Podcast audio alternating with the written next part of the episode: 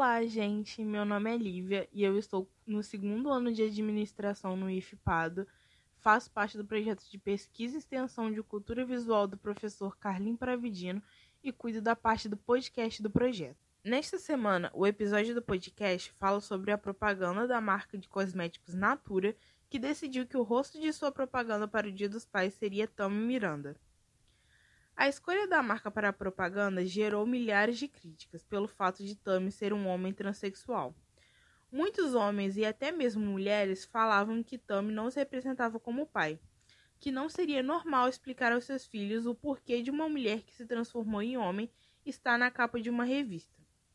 Muitos até decidiram boicotar a marca e falaram que deixariam de comprar com eles para sempre. Mas a questão é: por que tantas pessoas se sentiram ofendidas por Tommy ser a capa da revista? O que é que tem de tão demais para que isso se torne um problema tão grande? Ele ser a capa de uma revista tão grande no país não seria bom para que pudesse encorajar a outras pessoas a se libertarem e decidirem o que querem ser?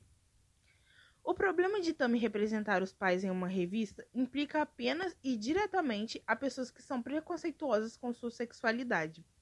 Pois, se formos levar em conta quais são os requisitos para ser um exemplo de pai, Tommy com certeza tem todos esses requisitos aprovados. Os preconceitos enfrentados por transgêneros e qualquer outros membros da sociedade LGBT, não são novidades. Nossa sociedade ainda não aceita que no momento vivemos uma revolução e não só o conhecido é mais aceito. Isso acarreta milhares de problemas para a minoria já que a maioria da população é heterossexual. Normalmente são eles que criam as regras para serem seguidas. E como foi feito em alguns episódios anteriores, agora chamaremos uma convidada para que ela se expresse e fale um pouco mais sobre sua opinião sobre esse caso. Eu sou a Evelyn, eu sou bolsista também aqui do projeto, curso segundo ano de automação industrial daqui do IF Campus Pará. O que você pensa sobre a situação que acarretou todo o problema sobre a propaganda da revista? Eu acho que tudo isso aconteceu porque as pessoas são muito transfóbicas, extremamente transfóbicas e preconceituosas, e elas não conseguem aceitar essa visibilidade que a propaganda trouxe. A propaganda trouxe a visibilidade do homem trans, e as pessoas não lidam bem com isso, elas não lidam bem com outras pessoas se sentindo felizes e se assumindo do jeito que realmente são. E eu acho isso um pouco triste, afinal, a pessoa tem que ter muita falta de amor próprio para chegar ao ponto de ter que ofender e ser preconceituoso com outra pessoa na internet. Segundo as estatísticas, a população LGBT+, tem a menor porcentagem de emprego por conta de sua opção sexual. Você acha que, por conta desse tipo de situação, ficará cada vez mais difícil essas pessoas conseguirem um emprego? Eu acredito que não ficará cada vez mais difícil, gente está numa época de mudança, numa época de revolução, onde eu acredito que as pessoas estão abrindo mais a mente para muito, muitos problemas que não abriam antes. Acho que a juventude atual está sendo bem mais aberta a esses problemas, a questões como orientação sexual, como identidade de gênero também. Então, eu acredito que é mais difícil não. Eu acredito que vai sim mudar. É o que eu espero, pelo menos. Acredito que é, as pessoas põem na cabeça que a orientação sexual de alguém não interfere no desempenho do trabalho da pessoa. Não é porque você é hétero que você tem mais capacidade do que uma pessoa homossexual. Espero que as pessoas consigam entender, assim, de uma maioria, que a maioria consiga entender isso. Essa polêmica favorece ou estraga a visibilidade do movimento LGBT?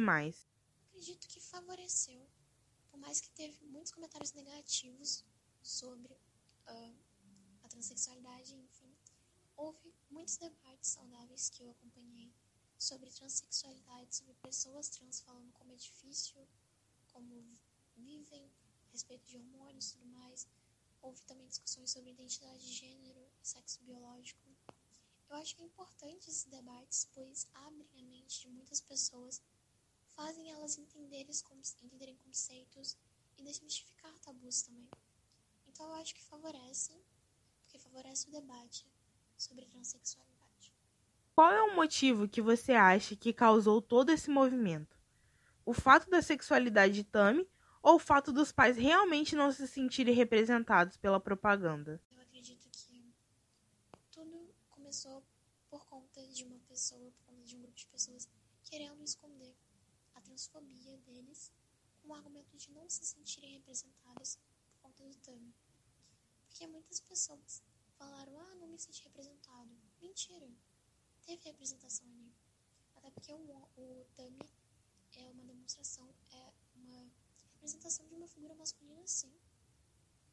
Então, representatividade não é o papo, pelo contrário, homens trans, obviamente, se sentiram muito bem representados ali.